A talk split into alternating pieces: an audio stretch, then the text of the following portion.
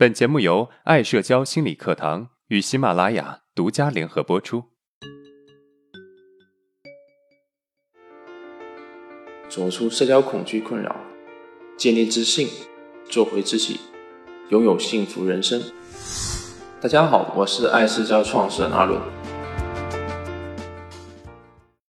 今天我们课程的主题是：为什么我们总是离不开朋友？依赖是人的天性，小时候依赖父母，长大后依赖朋友、恋人。适度的依赖可以使人与人之间的关系更加的亲密，有利于关系的建立和发展。但是过度的依赖往往会带来很多的问题。学员小 A 就是一个现实版的情感依赖者，小到衣食住行，大到生活规划，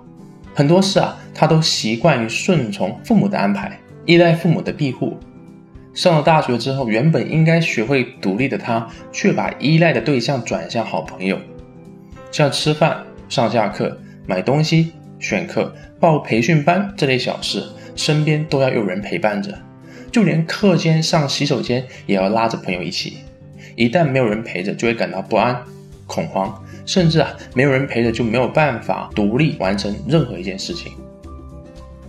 也许你会疑惑，为什么对于正常人来说，独立完成这些事情应该是很容易的，但是对于他来说却是个不可能完成的任务？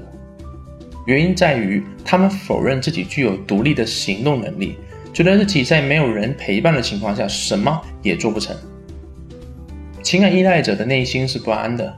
他们的安全感不是源自于自己，而是取决于自己与别人的关系，将自己融入他人。依附于他人的生活，他们强迫性的去寻求依赖，就像溺水者拼命的抓住水上飘来的任何东西。其实生活中啊，很多人专注于在亲密关系中寻找舒适区，他们认为只有与他人拥有亲密关系才会快乐，他们极度的渴望亲近，几乎要合而为一，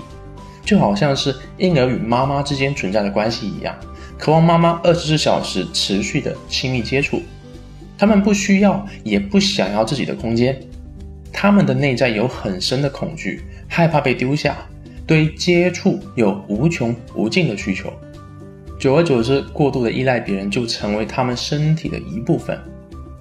过度依赖的形成可以追溯到幼年时期，其中可以分为两种极端的情况。一种是他们幼年可能是在敌对与缺少关爱中长大，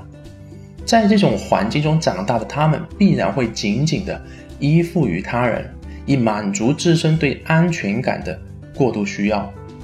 另一种是父母过度的溺爱他们，扼杀他们的自主性，不让他们长大和自立的机会，他们就逐渐产生依赖心理。如果你仔细回想过往经历，会发现，其实生活中有很多小细节都会强化我们对朋友的依赖。例如，遇到不懂的问题，我们会立马问同桌、朋友或者是同事。如果他们对我们的提问几乎都是有求必应的话，我们对身边的人就会越来越依赖，然后陷入到恶性循环里面。事后，只要遇到任何问题，我们就会下意识的询问旁人，依赖他们给我们解答。当行为依赖越来越强，逐渐演变成为只要一有问题就想找别人的这么一种习惯，那么这种体验式的甜蜜陷阱，就像是给我们提供了一个舒适区，逐渐的削弱掉我们的适应能力和自主能力。在大一时，我的一个室友就是一个过分依赖朋友的人，例如每次点饭都会让其他人陪他一起去食堂。如果别人有事不去的话，他就宁可饿着肚子也不去。但是经过一年的努力，后来的他独立性强了很多。面对过分的依赖，他是如何应对的呢？第一，记录自己每天做的事情。他给自己准备了一本厚厚的可随身携带的笔记本，每天按照依赖性弱的事件、可依赖。可不依赖的事件以及依赖性强的事件三个等级，记录下自己每天做的事情，然后每周五针对前几天的情况做一个总结，这有利于强化他的自主意识。由于我们每个人的依赖程度不同，所以在策划分等级时，我们需要按照自己的实际情况来进行分类。第二，有针对性的修正依赖行为。他在对自己记录的行为进行总结后，会有意识的从小方面开始去修正。对于依赖性弱的事件，他会激励自己独立去完成。例如，课间去洗手间这件事情，他可以不需要别人的陪伴自己去，那么他就每天坚持自己去，直到形成一种习惯为止。这件事情虽然小，但是对于独立的正面强化是有很大的帮助的。